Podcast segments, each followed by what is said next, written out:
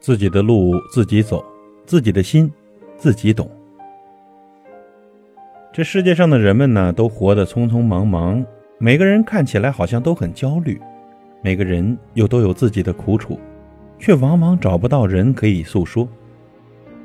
也许呢，你的倾诉对别人来说，那是一种打扰，而且呢，别人没有经历过你的经历，所以无法体会你的心情。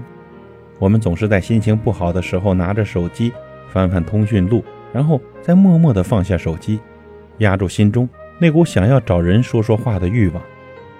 等到低落的情绪慢慢有些好转，才开始明白，人这一生无论是什么样的路，都是自己的选择。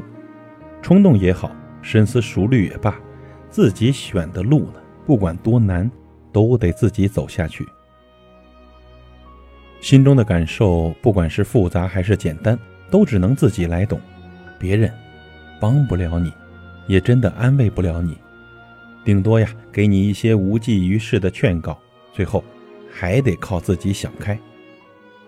你选的幸福你自己享受，你选的眼泪你自己来流，生活就是如此，自己的路自己走，自己的心得自己懂。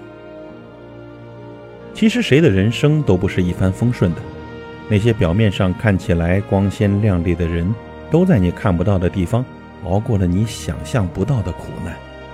所以呢，别羡慕别人的生活过得好，那是因为别人吃的苦比你多；也别懊恼自己过得不幸福，是你当初自己的选择。但是人生不是一成不变的，不要被眼前的困难所击垮。